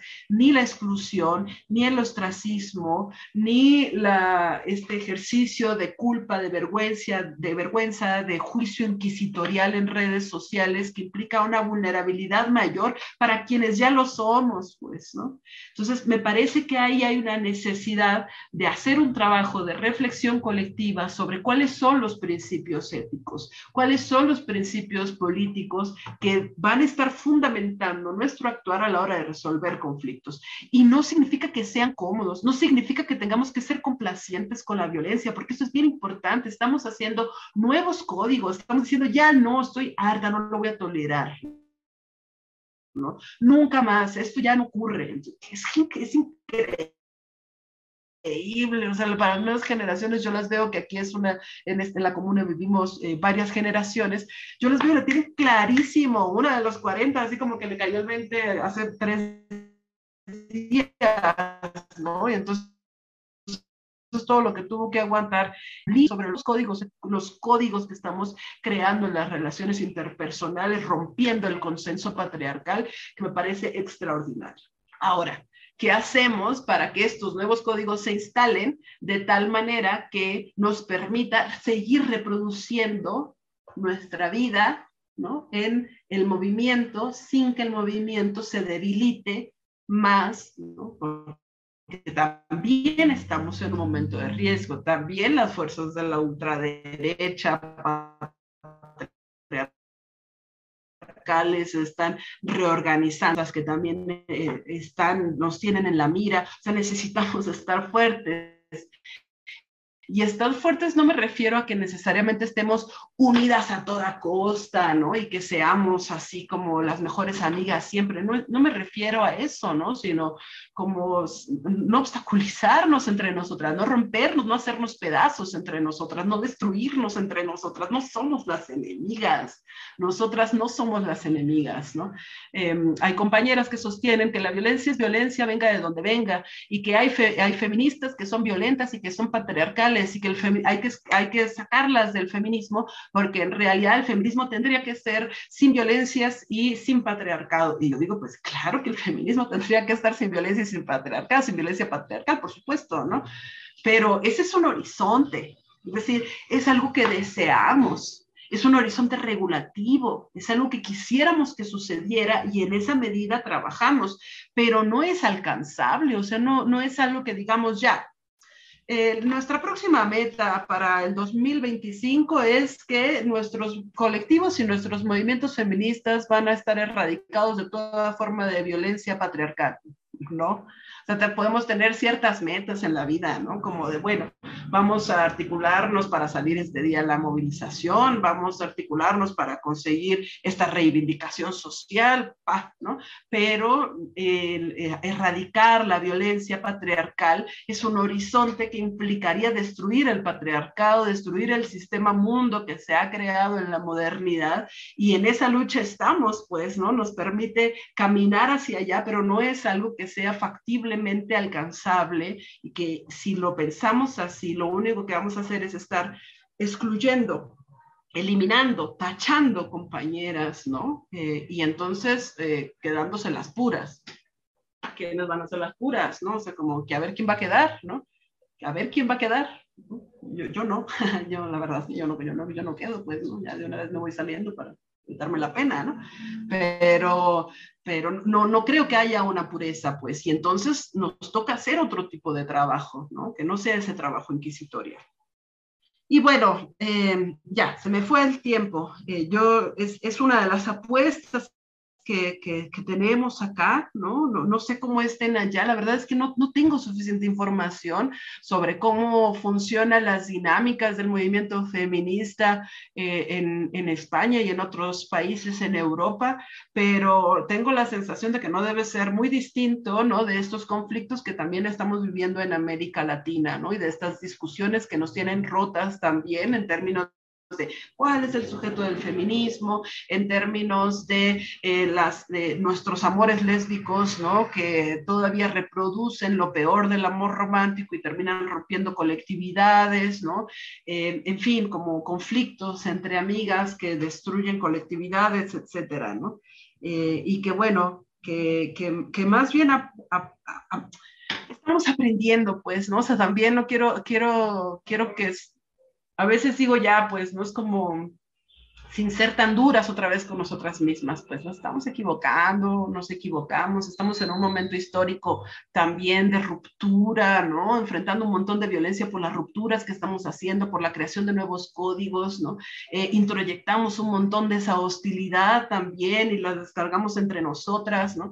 Y trato de tener una mirada hasta cierto punto compasiva con nosotras mismas, pues, ¿no? En el sentido de no tener este juicio duro de decir, no, qué barbaridad, no que muy feministas y mira lo que estamos haciendo, ¿no? Como no, no, como, tranquilas también, ¿no? Nos equivocamos, ¿no? Nos equivocamos y nos está costando mucho trabajo y tenemos un montón de preguntas y estamos aprendiendo a hacerlo, pero tengo una especie de esperanza, no todos los días, pero tengo una especie de esperanza, ¿no? En que vamos generando como experiencia vamos acumulando experiencia, vamos generando sabiduría común, vamos haciendo explícitos ciertas cuestiones éticas, políticas, que nos van a ir permitiendo a lo mejor en algunos años tener más claridad sobre cómo resolver estos problemas, pues, ¿no? De tal manera que no sean tan dolorosos, tan profundos, tan, eh, tan destructores, pues, ¿no? De, de, estas rupturas, ¿no? Que nos, que nos conmocionan tanto como movimiento mi esperanza, ¿no? Ya veremos si, si caminamos en ese sentido, pues, ¿no? Yo creo que sí. Además, ¿qué movimiento social político que se ha enfrentado ¿no? a la injusticia en el mundo no está también discutiendo a la interna y peleándose a la interna? Así es, ¿no? O sea, también, no, tampoco, ay, las mujeres tampoco, o sea, también así funcionan los movimientos, pues, ¿no? Eh, el asunto es cómo lo hacemos de tal manera que podamos ser estratégicas, ¿no? Que pensemos tácticamente, que, que, también afectivamente, ¿no? Como podamos mirarnos, escucharnos, reconocernos, ¿no? Como sin ser tan, tan duras, ¿no? Con, con, quienes, con quienes somos, porque al final es un odio introyectado, trasladado hacia afuera, porque eso nos ha enseñado a hacer el, el sistema patriarcal. Pues bueno, compañeras, mucho tiempo, mucho, mucho bla, bla, bla. Quisiera escucharlas a ustedes. Gracias por la atención. Espero no haberlas aturdido demasiado. Como se darán cuenta, creo que tomé mucho café, pero aquí estoy. Las escucho, encantada. Eh, espero que las, las preguntas eh, estén ahí, pues, en el aire, porque me interesa mucho también escucharlas a ustedes, saber cómo les ha ido por allá. Acá ando. Genial, muchas gracias Alicia por tu intervención. Yo creo que has tocado así puntos clave de discusión que tenemos aquí habitualmente, al menos en colectivo. Entonces, si os parece, hacemos un poco como siempre. Mm, podéis levantar la mano y os voy dando pasos. Si queréis escribirlo y lo leo, un poco, bueno, así tenemos como, tenemos todavía un ratillo, o sea que. Bien. Voy a efecto shock. Entonces... anímense, anímense. ¿Cómo lo han vivido ustedes? También si quieren compartir una experiencia, ¿no? De resolución de conflicto allá, uf, yo lo agradecería un montón. Pues igual, vamos a tener como al final del curso como varias experiencias de compas que lo han intentado, tanto en grupos mixtos como no mixtos, eh, que, que, yo creo que también, bueno, es una discusión, ¿no? Y, que yo, por ejemplo, tampoco, ¿no? Eh, sí que la intracomunitaria y extracomunitaria creo que es un límite, incluso para también los movimientos cuando no son mixtos, también tienes ahí un, bueno, no es fácil de solucionar, ¿no? que, no, no, no. Porque independientemente a que puedas eh, tener una visión más patriarcal y entender qué parte de ese lugar hay una serie de premisas que siempre hay que tener por delante, pero luego a la vez también sigue siendo tu comunidad y sigue siendo también tu espacio de lucha, ¿no? aunque sea un compañero. Entonces, ahí yo creo que, que, no vale solo con decir, bueno, está ahí, ¿no? Es eh, en otro lado, sino que también, bueno, hay que trasladar también estos procesos de, para mí, restaurativos o intentarlo por lo menos en, en todo tipo de comunidades de, de lucha. Claro. Y eso es más, pues, bastante problemático, ¿no? Sí, sí, sí, sí, Yo por lo menos, sobre todo en sociedades como las que tenemos, donde pedir perdón, donde reconocer cosas, donde incluso aprender a transformarte a partir de eso, no es algo que, esté, que estemos socialmente acostumbradas, ¿no? O sea, como que se te pide una identidad donde tú, sabes, en realidad todo cambia, todo, estamos restableciendo nuevas relaciones entre nosotras que queremos que sean diferentes, que hasta ahora muchas veces no se han pensado, en cambio tenemos que hacerlo súper bien porque si no parece que... Sí. ¿no? Como, entonces, ese yo creo que el lugar es em, que también supone una deconstrucción de nuestra propia identidad, como es muy límite, ¿no? porque a veces el scratch, bueno, sé que es muy límite, yo creo que eso, bueno, es como un lugar que a mí por lo menos claramente me sugiere mucho pensar, ¿no? Como aprendemos también a hacer esas cosas dentro del propio movimiento, bueno, o sea, hay una, no, ahora, seguimos, que veo que Samantha ha hecho una, sí, la mano y, y así le damos espacio. ¿Nos oye? Súper, gracias. Hola, ¿qué tal? Bueno, primero me presento, soy, soy Samantha, no pude unirme a la, a la, charla anterior porque tuve algún lío con, con, el horario, como que no caché bien, yo soy de Ecuador, bueno, acá son las dos y media de la tarde apenas y la vez pasada lo confundí un poco. Eh, primero, gracias, está como súper interesante la, las cosas que dices y tal. Yo tengo una duda y es como una duda que me genera como muchas, o sea, como muchas vueltas en la cabeza y es como el límite o, la diferencia, viste, entre un scratch en el cual tú lo haces, sí, como en esta intención de quizás proteger al resto, que sepan que, bueno, que hay potencialmente un agresor y, tal, agresor y tal, pero también como esta idea de la cancelación, o sea, yo quizás por la experiencia que he visto y que he vivido en Ecuador, es como que los scratches no buscan como la aceptación de alguien, de decir, bueno, sí, eh, lo hice mal, cometí una agresión, quiero cambiar, si es que es la intención de la persona, sino como la idea de la cancelación, como la idea de anular a alguien para siempre, sin oportunidad de, entender que una persona puede pasar por un proceso de reflexión a partir de esto y sin darle chance a esto, ¿no? Como que quizás de alguna manera no es pedagógico y yo creo que gran parte de mi posición justamente desde el antipunitivismo también va por eso, o sea, yo creo que al final no defiendo que, o sea, no estoy en contra de que se haga público que una persona puede ser un agresor o que ha cometido una agresión, pero creo que no es la única etiqueta con la que se puede quedar una persona, creo que todos al final podemos hacer un camino, ¿no? Porque como lo decías tú en algún punto, todos estamos atravesadas por violencias, todas hemos podido ser violentas en algún momento con otras personas, y, no logro, o sea, como que no logro entender o no logro todavía identificar en mi cabeza o en mis propias ideas como este límite, ¿no? Como entre un scratch que busca como proteger o que incluso busca resaltar algo y uno que solo busca cancelar a alguien. Sí, eh, yo, yo pensaría, no sé, no sé si en el límite, sino como en los, como las diferentes dimensiones o las diferentes espacialidades en donde esto se da, ¿no? O sea, como esto que decía Almudena. ¿Qué pasa cuando sucede con un compañero de lucha, en nuestros espacios de lucha, ¿no? ¿Qué pasa cuando sucede en el, en el ámbito del trabajo, de la escuela, con, con, hombres que están ahí, pero que no son nuestros compañeros, pues, ¿no? o que a lo mejor fueron compañeros afectivos, amigos, amorosos, pero que no necesariamente están como sosteniendo una, em, como una comunidad de afectos o de, o de lucha, ¿no? O qué pasa cuando este está sucediendo en estos esfuerzos, ¿no? De lucha entre mujeres, pues, ¿no? Como creo que hay, hay diferentes, eh, son, son, diferentes sucesos y pasan diferentes cosas en cada uno de ellos.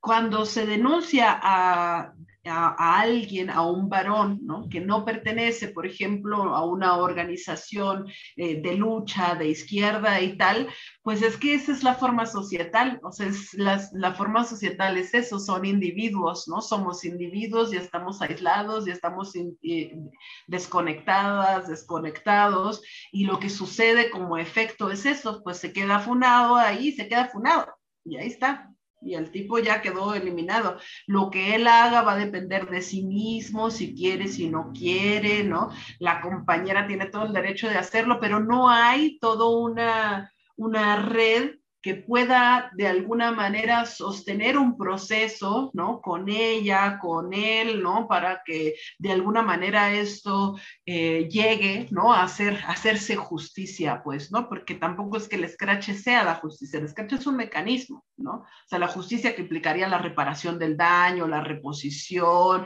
el, no sé, la, la garantía de no repetición, o sea, otros elementos no están ahí, no están ahí. O sea, deja tú que el tipo se quede fundado para siempre. La compañera nadie le reparó nada.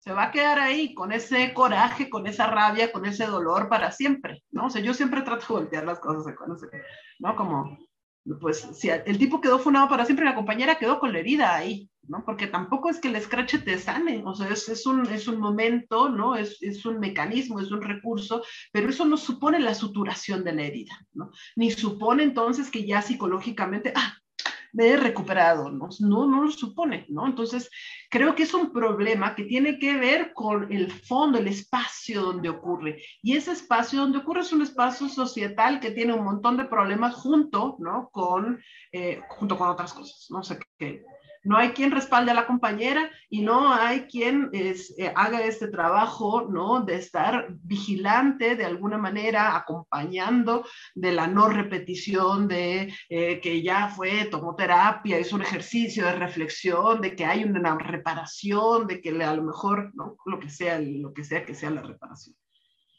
Si se da entre colectivas y entre colectivos, ¿no? Mixtos, eh, yo creo que hay mayores posibilidades de que otras cosas ocurran.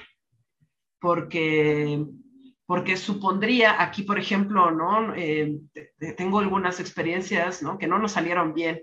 Nosotros decíamos, ¿no? Tuvimos un caso de un compañero cuando estaba en el colectivo mixto, de un compañero agresor, violentador, y eh, decíamos, es que no puede haber exclusión, ¿no? Porque la comunidad tiene que hacerse cargo, ¿no? Y tenemos que reeducar y tal, ¿no? Entonces a él se le pidió garantía no repetición, ir a terapia, como un montón de, de mecanismos y de requisitos. Pero era, y ahí todavía no llegaba el feminismo y teníamos otro entendimiento, pues, ¿no? No teníamos como esto, estos principios tan claros, ¿no?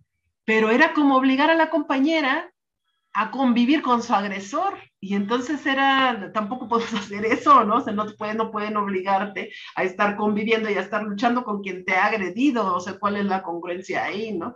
Y entonces tendría que haber otros mecanismos, tendríamos que haber tomado, pero como no, todavía no llegaba la reflexión feminista, ni las prácticas, ni los errores, ni la experiencia que, que ahora de alguna manera tenemos, no supimos bien cómo hacerlo. Y al final, ¿qué pasó? Se fue la compañera.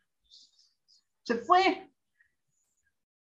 y yo me acuerdo que yo hasta me enojaba, yo decía, pero ¿por qué se va? Estamos haciendo un esfuerzo, fuimos todo el colectivo a terapia, todo el colectivo, ¿no? Vamos a tomar terapia todas, todos, para hablar de, de violencia, vino una terapeuta, él tenía que aparte, no sé qué. La compañera dijo, yo no me voy, ¿no? Y yo no lo entendía y ahora me queda mucho más claro, porque claro, lo que nosotras estábamos haciendo, nosotros estábamos haciendo era, eh, de alguna manera, eh, como sostenerlo a él mientras que ella se, se, seguía sintiendo vulnerada, ¿no? Y bueno, en otros, en otros casos, pues, ¿no? En, a la interna, por ejemplo, ¿no? Acá entre nosotras, ¿no? Pues más bien ha sido un montón de mecanismos, porque hay mucho amor, pues, ¿no? También, ¿no? Entre nosotras, pues, ¿no? Como, así como luego puede haber mucha rabia, mucha ruptura, también hay mucho amor, y entonces también son nuestras amigas que se pelean, que pasan cosas, ¿no? Entonces, como ofrecer un montón como terapia, otros espacios, sepárense, vamos, ¿no? Como apoyamos también, hacemos como un apoyo económico entre todas para que puedan separarse y entonces que puedan viajar, despejarse, ¿no? Como hacer cosas que sí han funcionado en alguna medida, otras que no. Em, pero me parece que tiene que ver con eso, como, como con los diferentes espacios. Espera, es que estoy viendo una pregunta. Dijiste que en algún caso entró la militancia política. Ah, sí, ok. Eh, este nos funcionó en un espacio, un espacio feminista acá, por ejemplo, ¿no? Que era algo muy interno, muy entre nosotras. Un espacio feminista que, eh, bueno, abiertamente feminista, que era como un espacio muy querido para nosotras en la ciudad y que eh, funcionaba con lógicas de que era un espacio, también era un bar, ¿no? Y era un espacio abierto que también, pues, funcionaba con lógicas del capital, ¿no? O sea, en términos de empleadas, empleadas, empleades, ¿no? Y hubo un momento en donde las compañeras trabajadoras dijeron, esto no, em, no está funcionando, ¿no? Porque no sentían una retribución justa por su trabajo y porque sucedían una serie, ¿no? De, de conflictos interpersonales que eh, devenían en una cotidianidad en el espacio de trabajo, que era el espacio de militancia al mismo tiempo, ¿no? que no estaba siendo sano. Y entonces ahí hubo una intervención que a mí me parece que fue muy fructuosa. Las compañeras ya no querían trabajar ahí, ¿no? O sea, salieron, ¿no? Pero ellas lo que pedían era que hubiera como un reconocimiento por parte del espacio de que esto eh, estaba ocurriendo, que hubiera un arreglo, ¿no? En términos de el, pago justo por el trabajo, como claridad también en los horarios, que, em, que que generaran otro tipo de ambiente laboral en términos de relaciones interpersonales. Y bueno, las compañeras que, que, que trabajaban ahí, que eran dueñas de ese espacio, hicieron lo propio, pues, ¿no? Como, la, la, nueva plantilla laboral trabajó ya de otra manera, ¿no? Como con una claridad con, mayor claridad sobre horarios, tiempos, trabajos específicos, había como una, se juntaban, eh, había un espacio, porque esto nos ocurre siempre en los espacios de, de militancia, pues, ¿no? Que a veces lo operativo y lo político termina, o sea, lo operativo de alguna manera se come a lo político y lo operativo y lo político terminan comiéndose lo emocional, como que no le damos suficiente tiempo ni a lo emocional ni a lo político para hablarlo, pues, ¿no? Porque, ay, la asamblea y luego tenemos que hacer el evento y luego no sé qué, entonces no nos alcanza la vida, pues, ¿no? Y entonces instalaron, ¿no? Como un día al mes para tener un encierro, se cerraba el local, hablaban entre ellas, fue un momento pues que les permitió crecer como colectividad, ¿no? Ya para las nuevas compañeras que se integraron, para evitar cometer los mismos errores que se habían cometido antes, pues, ¿no? Eh, implicaba de alguna manera un sacrificio en el sentido de cerrar el local un día, pero por otro lado era un espacio que les permitió fortalecerse como organización y con puntos mucho más claros sobre qué nos está pasando, cómo nos sentimos, tal. Entonces, me parece que ese, por ejemplo, fue, fue un, un ejercicio que, que, a mí me gustó mucho, pues, ¿no? Porque fue primero hablar con las compañeras, luego fue hablar con las dueñas, ¿no? Y con las personas que, con otras personas que trabajaban, ver como todos los puntos de vista, eh, tratar de hacer compromisos en común, ¿no? Eh, para, pues, para llegar a buen término. Y me parece que, nunca es ideal, ¿eh? O sea, dos cosas. La justicia feminista o comunitaria nunca es ideal y nunca es infalible tampoco. O sea, falla, ¿no? O sea, también eh, siempre hay que tener como estos márgenes de error. Nunca se obtiene completamente, totalmente lo que las dos partes eh, quisieran, porque porque es, es, una negociación, es un acuerdo y al final hay, tiene que haber un punto de satisfacción, pero lo que idealmente quisiéramos no necesariamente se alcanza, pues, ¿no? Eh, al menos es lo que he visto. Ajá. Eh, bueno, ahí ya contesté, la, contesté a Samantha, no sé si, si, si más o menos hizo sentido lo de los, lo de los espacios, o sea, la diferencia entre, claro, o sea, compañera sola denunciando a un tipo solo en el mundo, en la sociedad. Pero va más allá de la compañera, ¿no? Y del compañero, sino que tiene que ver con esa forma societal. Pues, ¿qué recursos tenemos como sociedad? Pues nada, si no, no tenemos, no estamos organizadas, pues estamos como, como dijo la Thatcher, ¿no? Ya no existe la sociedad, solo existen los individuos, o sea, peor, o sea, ni sociedad, ¿cuál sociedad? Ahí cada quien, ¿no? Como, como individuo solitario, ¿no? Terrible, ¿no? Entonces, pues son consejos. Sí, sí, me hace, me hace más sentido, o sea, como esta idea de pensarlo diferente también, como que sea, que no, sea, no es lo mismo una persona en un colectivo, que una persona es una persona cualquiera X que está aislada, que no conoce su red o su soporte o que no le interesa su red y su soporte, sí, tiene como más sentido en mi cabeza. Gracias. Yo, creo que... Sí, ven, ven, moneda. No, que otra cosa que creo que también ayuda es el dedicarle tiempo antes, que va un poco en la línea también lo que hablabas ahora, ¿no? O sea, como todo el, tiempo que dedicas en los grupos a pensar cómo vas a afrontar este tipo de conflictos, cómo, o sea, ¿no? Hay, de alguna manera tejes esa comunidad o, o cambias esa relación societaria, ¿no? Y entonces ya sabes sobre qué acuerdos te estás moviendo, ¿no? Y ahí también es mucho más fácil poner en marcha dispositivos, ¿no? Tanto para saber en el momento de inmediatez, ¿no? Y tener un protocolo rápido para que no pase lo de la compañera y sepas rápidamente cómo funcionar, como también en el colectivo para saber cómo, bueno, pues cómo queremos relacionarnos, ¿no? Y dedicarle tiempo a saber que no es algo que, está por, que no está hecho y que es un acuerdo también entre todas las personas. Sí, es, es que es como pensar, pensar la justicia como pensar el momento, de recuperar esto que se nos ha despojado de la forma política, eh, de organizarnos, de darnos una forma, de autorregularnos y pensar también en, recuperar este despojo de las capacidades que tenemos de reproducir nuestra vida, yo creo que está en el fondo.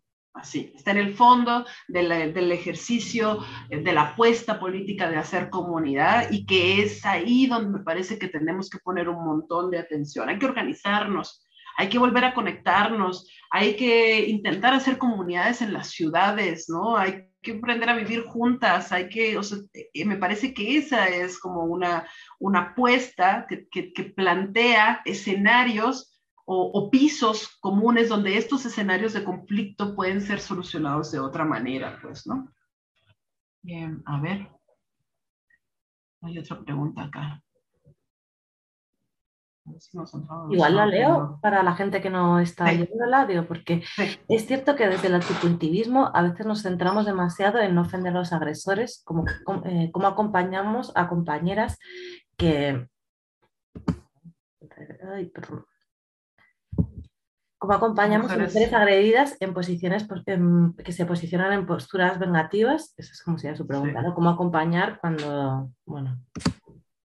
Sí, Sí, yo creo que esto es importante. Miren, la, experiencia que nos dejó acá, eh, no sé si acá se llaman tendederos de la violencia, ¿no? Eh, y entonces en las universidades se hacen eh, tendederos, así como donde se cuelga la ropa para que se seque, ¿no? Pero entonces son tendederos en donde se ponen las denuncias de los maestros o de los chicos, hombres en las universidades, en las preparatorias, que son agresores. Y em, esto generado un montón de polémica ¿no? en el espacio de la, de la, escuela, ha generado un montón de polémica en el espacio de la escuela y pleitos y gritos y ¿no? todo, son pedazos. Y entonces uno de los, de los de las consecuencias era que muchas veces las compañeras así iban pasando y decían, ¡ay, lo voy a hacer! ¿no? Como juntaban las ganas, porque no es fácil, o sea, es como, imagínense, o sea, eh, asumir que te han hecho un daño, ¿no? O sea, por más que, que, alguien esté rabiosa, ¿no? O sea, asumirlo es una exposición pública, es muy fuerte, ¿no? Y entonces alguna compañera pasaba y decía, lo voy a hacer, ¿no? Y entonces iba y ponía como su, su denuncia. Y lo que venía después, ni siquiera se lo imaginaba, ni siquiera se lo imaginó, todas las amigas del tipo, los amigos le empezaron a gritar y luego en la escuela cada vez que llegaba y que la veía, no sé qué. Es una de las, de de los aprendizajes que nos ha dejado la experiencia de los tendederos de la violencia y del Me Too o de mi primer acoso. ¿Les llegó allá mi primer acoso? ¿Ustedes vivieron en mi primer acoso? Bueno, ahora entiendo que estamos de diferentes países acá, pero bueno, mi primer acoso Em, pues esta experiencia, ¿no? También en redes en donde todas hablamos de cuál había sido nuestro primer acoso. Creo que fueron varias, varias experiencias, sobre todo en 2016, desde 2014, 15, 2016, sobre todo aquí en México, ¿no? Al 2018, que, hubo como varios experimentos, intentos, como, ¿no? Que, salíamos con, con, con propuestas, con, con experimentos, quiero decir, ¿no? Y que eso nos ha dejado estas experiencias, eso, de mi primer acoso, los senderos de la violencia, después vino el Me que platicábamos después y decíamos, ¿cuántas compañeras, por ejemplo, después de hacer las denuncias de mi primer acoso, terminaron eh, teniendo conflictos brutales con sus familias? Porque como vimos en mi primer acoso, pues casi todas sabían eh, el promedio, la violencia que enfrentamos las mujeres es entre los cuatro y los seis años, ahí empieza el primer acoso, y en muchos casos son de miembros de la familia, ¿no? Y entonces hicieron sus denuncias, ¿no? Porque estaba tan fuerte el movimiento en redes que se animaron a eso que habían guardado durante tantos años, ese secreto familiar, en la vergüenza y en la culpa, lo sacan públicamente, ¿no? Y termina generando una apertura de la herida, ¿no? Una volver a revivir también los daños psicológicos y enfrentar las respuestas de las familias que fueron muy hostiles en muchos casos, ¿no? Lo mismo en las escuelas, ¿no? Compañeras enfrentándose a los varones. O eh, esto que también comentaba, mira, en la sesión pasada, ¿no? Varones que incluso ponen denuncias por eh, daño moral, ¿no? Eh, que es la, tipificación del delito acá, ¿no? Por los scratches, ¿no? Y entonces, ¿quién acompaña a esas compañeras? O sea, ¿quién está con ellas? ¿Quién es apoyo psicológico? Y en ese momento no lo teníamos, o sea, como que no, se daba de manera esporádica y sobre todo para aquellas personas que tenían red, que ya eran parte de colectivas, feministas, está, pero para la chica que vio en redes y se metió a una página y que puso y que se animó, pero que no tiene una red feminista, era vivir una circunstancia que a lo mejor ni siquiera dimensionó a la hora de hacer la denuncia. Entonces ahora platicamos un montón de eso. Si una compañera quiere denunciar, bueno, mira, esto es lo que ocurre, ¿no? Entonces tenemos que tener asesoría jurídica, tenemos que tener eh, asesoría psicológica, eh, aquí tienes tu red, tus compañeras, tus hermanas y nos la vamos a fletar contigo y lloramos y juntas y lo que tengamos que hacer, ¿no? Para que aguantemos eh, emocionalmente lo que viene, pero ya implicado a mi juicio, ¿no? seguramente también hay muchos lugares en donde no, pero siento que es más la comprensión de este problema, de decir, bueno, estamos, necesitamos un, respaldo para la compañera que va a hacer el scratch, ¿no? Eh, apoyo, sobre todo esto, apoyo jurídico, apoyo psicológico, y red de afectos entre compañeras, sobre todo, ¿no? Eh, que es lo que me parece a mí que es como lo que está atrás sosteniendo a la compañera que está convencida y sí quiere hacer la denuncia, ¿no? Porque sabe que otras compañeras van a correr peligro, porque, o porque está muy enojada y se vale estar muy enojada también, porque el daño es, es un daño que le ha, le ha generado ese coraje, pues, ¿no? O sea, no viene de, no viene de, de un, no sé, de, solamente de su psique, ¿no? Es un daño que le ha generado esa rabia y tiene toda la legitimidad para hacer. Una pregunta que, que queda abierta, pues, ¿no? Porque si no estamos, o sea, si no queremos optar por la vía punitivista del Estado, que justo, ¿no? Por eso es que hay tantos otros recursos que estamos tomando. Em, hay que ver qué, qué significa. Yo creo que es muy difícil, o sea, es muy difícil hacernos cargo. O sea, aunque quisieran, yo no quiero, ¿no? Pero si quisieran, ¿no? Me parece que es muy difícil hacernos cargo de los varones violentadores de manera social, porque no existe la red social. O sea, ¿qué es, qué es lo que hace la interacción social? El trabajo, el consumo, ¿no? Pero no, no tenemos una red social, o sea, la sociedad no funciona así, no tiene esta forma más orgánica como la comunidad, no establece mecanismos de manera consensuada, o sea, no, no hay, ¿no? Y entonces el destino suele ser un destino muy individual, ¿no? Lo que puede ser, por un lado, que el tipo lo que haga es... Eh, que le valga tres cacahuates, porque como al final de cuentas no lo llevaron al Estado y al final, en, unos meses esto se va a olvidar y hay tantas denuncias que todo, ya todo el mundo se le olvidó, como les, que les comento, ¿no? De, este tipo que está publicando en, la jornada, ¿no? Después de que fue el tercero más denunciado de todo el país, ¿no? Es así como de cómo puede ser posible, o sea, puede ser que no pase nada, ¿no? Puede ser alguien que diga, oh, qué barbaridad, se ha destruido mi vida, ¿no? Y entonces tomaré acciones a cargo, ¿no? O puede ser, como le pasó a, uno de mis mejores amigos que amaba un montón y que terminó siendo un violador terrible, ¿no? Eh, terminó enfermo de un resentimiento, odiando todavía más a las mujeres, ¿no? De lo que ya odiaba, ¿no? Y entonces es mejor como, ¿no? Adiós, compañero, nunca más, ¿no? Em, creo que no queda, o sea, no, no, no, no, no depende de nosotras, o sea, son respuestas individuales, desafortunadamente, porque somos parte de esta sociedad, ¿no? Y no nos gustaría que fuera así, por eso hay que hacer comunidades, hay que hacer redes, eh, que si ocurren estas cosas, que ocurran en estos espacios en donde podemos de alguna manera abordarlos de manera común, colectiva, ¿no? Eh, pero queda, queda en términos individuales, a lo mejor hay compañeros que dicen, sí, qué terrible, ¿no? Y hacen un proceso de transformación para evitar la repetición, e incluso escriben o van con la compañera y le dicen, ¿no? Me comprometo a tal y no voy a volver a hacer lo que hice contigo, y, ¿no? Son como casos individuales donde creo que no tenemos como manera, ¿no? Como de, de dar una respuesta colectiva, ¿no? Eh, sí, yo la verdad es que sí sé que es un problema, pues porque es, es, es, como el problema en términos de hegemonía, pues es el problema, pues, ¿no? Pero, pero bueno, me parece que, que tenemos pocos mecanismos en términos de movimiento para darle salida a eso. Y además, ¿no? Eh, no creo que eliminar el scratch sea la salida, pues, ¿no? No creo que ese sea el mecanismo. Yo creo, yo, yo creo que sí es un recurso válido eh, entre nosotras. Lo que sí es que, y esto también lo he pensado, mm, no solamente con ellos, sino con nosotras, ¿no? Eh, ¿Cuál es la temporalidad? O sea, ¿cuál es la temporalidad de un scratch? Como esto que decías, es que un, acto no define a la persona, ¿no? Y entonces, ¿cuál es la temporalidad, por ejemplo, de una compañera que ha sido acusada como eh, violentadora, ¿no?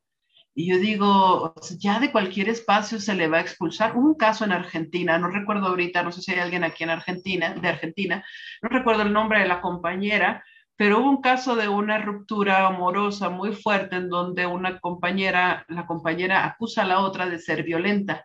Y entonces toda la red de sus amigas lo que hizo fue casi perseguirla a donde sea que fuera, conferencia que fuera a dar, eh, asamblea a la que fuera a parar, a decir, ella es una violentadora y tal y tal, ¿no? Entonces parecía que no había fin, no había fin, o sea, ya habían pasado como dos, tres años y parece que no hay fin, ¿no? Entonces siempre vas a ser una violentadora.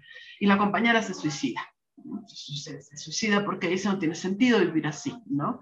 Y pues, es brutal, yo me acuerdo cuando fue la noticia, fue así como de, no, no, ¿qué estamos haciendo? O sea, está en juego nuestra vida, o sea, vean lo que nos está costando vivir, realmente, ¿no? Vean lo que nos está costando vivir, así lidiar con la pinche pandemia emocionalmente, lo que estamos viviendo, o sea, está, está muy complicado, pues, ¿no? Y todavía así generarnos, ¿no? Como eh, condiciones de, de, sobrevivencia más complicadas, me parece que es muy problemático. La compañera termina yéndose, decidiendo irse, pues, ¿no? Se mata. Y todavía hay una discusión terrible después, ¿no? De las amigas de ella culpando a las otras del suicidio, de estas diciendo ustedes que no se hacen responsables, ella nunca se hizo responsable, entonces termina terrible, ¿no? Terrible. Y yo digo, esto no puede volver a ocurrir, o sea, no nos puede pasar esto, ¿no? O sea, no, no podemos llevar a un punto a la compañera en donde en donde tenga que irse, ¿no? No tenga que matarse. Entonces, de alguna manera tenemos que generar, por ejemplo, mecanismos con temporalidad o hablarlo, como darle un seguimiento, porque hasta el Estado, hasta el Estado pone tiempo, cinco años de condena, 20 años de condena. Nosotras tenemos que, que, tenemos que plantearnos mecanismos seguimientos, recursos que nos permitan y decir, ah, ya, ¿no? Como les decía, la crack puede ser hasta siete años de trabajo comunitario en diferentes comunidades y las comunidades dicen, ya, ya, ¿no? Bien, compañero, estás de vuelta, no eres recibido como un miembro trabajador de nuestra comunidad.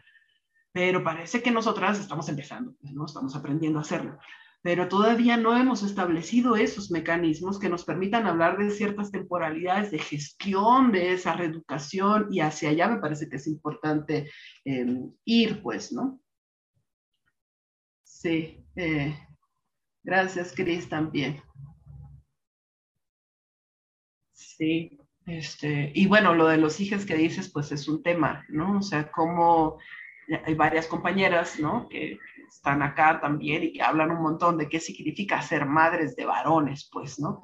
Y de qué significa criar a un varón y ahí, bueno, yo la verdad tengo muy poco para decir, ¿no? Porque no soy, no soy madre, pero sí hay una reflexión de las compañeras sobre el tema, de, qué implica no criar hombres, ¿no? O sea, eh, no voy a criar un hombre, ¿no? ¿Qué tipo de masculinidad voy a criar? ¿no? Entonces, ¿cómo, ¿cómo lo voy a hacer para que no, no ocurra? Sin que todo dependa tampoco a la madre, porque después es, ay, no, mira, porque pasa, ¿no? Hay compañeras feministas que sus hijos son violentadores, ¿no? Y pues luego dicen, mmm, y con mamá feminista, entonces la culpa termina siendo de la madre, y es así como de, no, por favor, no podemos hacer eso, o sea, tiene vida propia el muchacho, ¿no?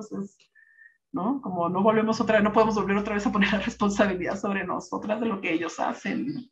Pero sí es un tema, es un tema. Sí, Juana, yo creo que la pregunta, mientras sigamos en esquema societal, ¿cómo resolvemos cualquier problema? No sé, yo creo que hay que hacer comunidad.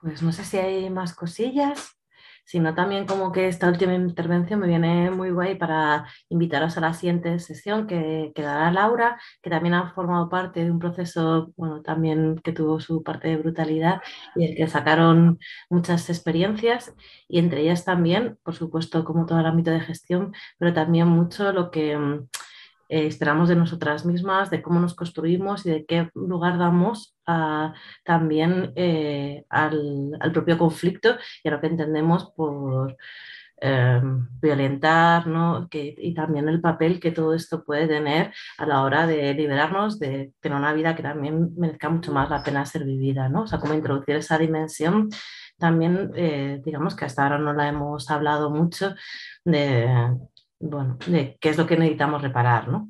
Y, y que hay una parte que obviamente, o sea, que bueno, es otra de las grandes discusiones también de, de este asunto, ¿no? que, que, bueno, todo es exactamente igual y que también hay cosas que dependen del contexto y del sitio donde hemos sido educadas, ¿no? y por qué nos parece más brutal una cuestión que otra y, y qué valor social tiene eso y cuánto eh, otras experiencias, por ejemplo, en relación a los cuerpos de las mujeres, tiene el catolicismo y tiene la orientación de los cuerpos em, de las mujeres, porque frente a otro tipo de, agresiones que podemos sentir en el trabajo o del capital, ¿no? y que no, y que no tienen tantos nombres y, sobre las que muchas veces tampoco, tampoco hablamos, ¿no? O sea, que son otros tipos de violencias y bueno, que, que también es otra dimensión que, que, introduciremos en la próxima sesión, por si acaso también os habéis quedado con ganas.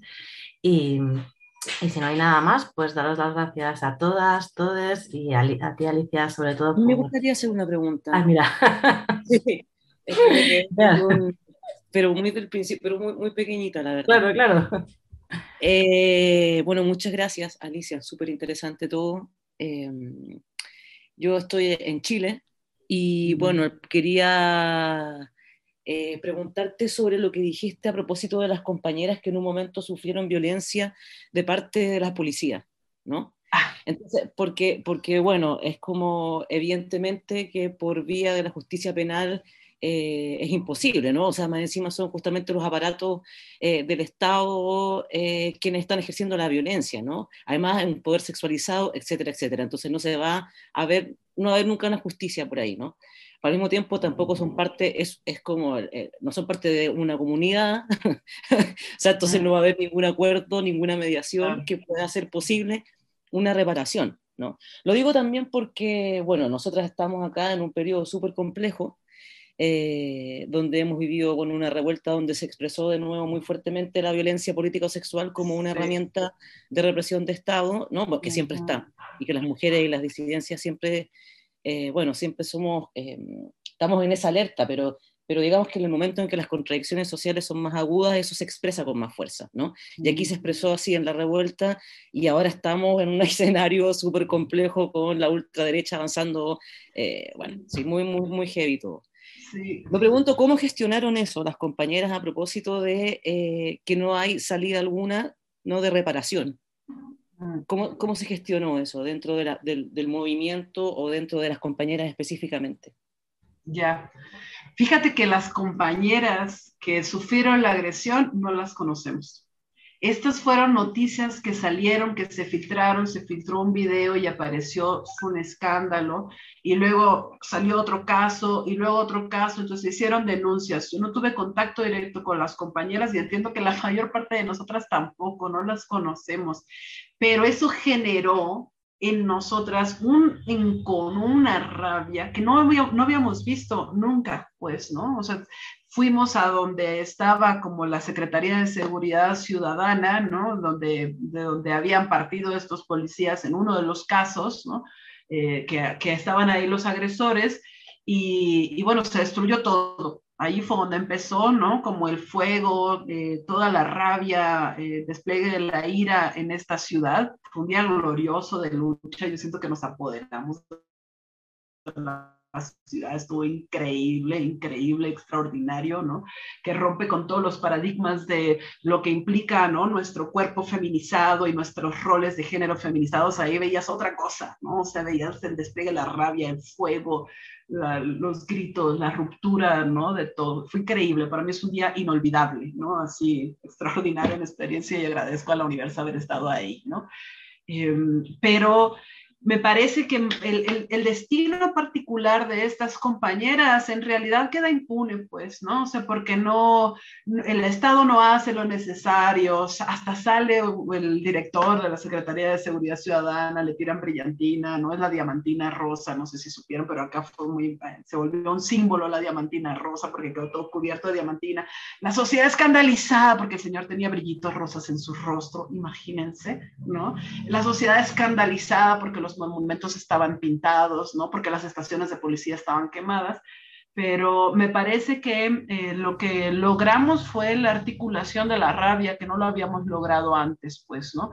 Y que en términos a lo mejor del destino personal, eh, no, lo, no se logra como este acceso a la justicia, pero permite la reconfiguración del movimiento de protesta feminista callejero en la ciudad.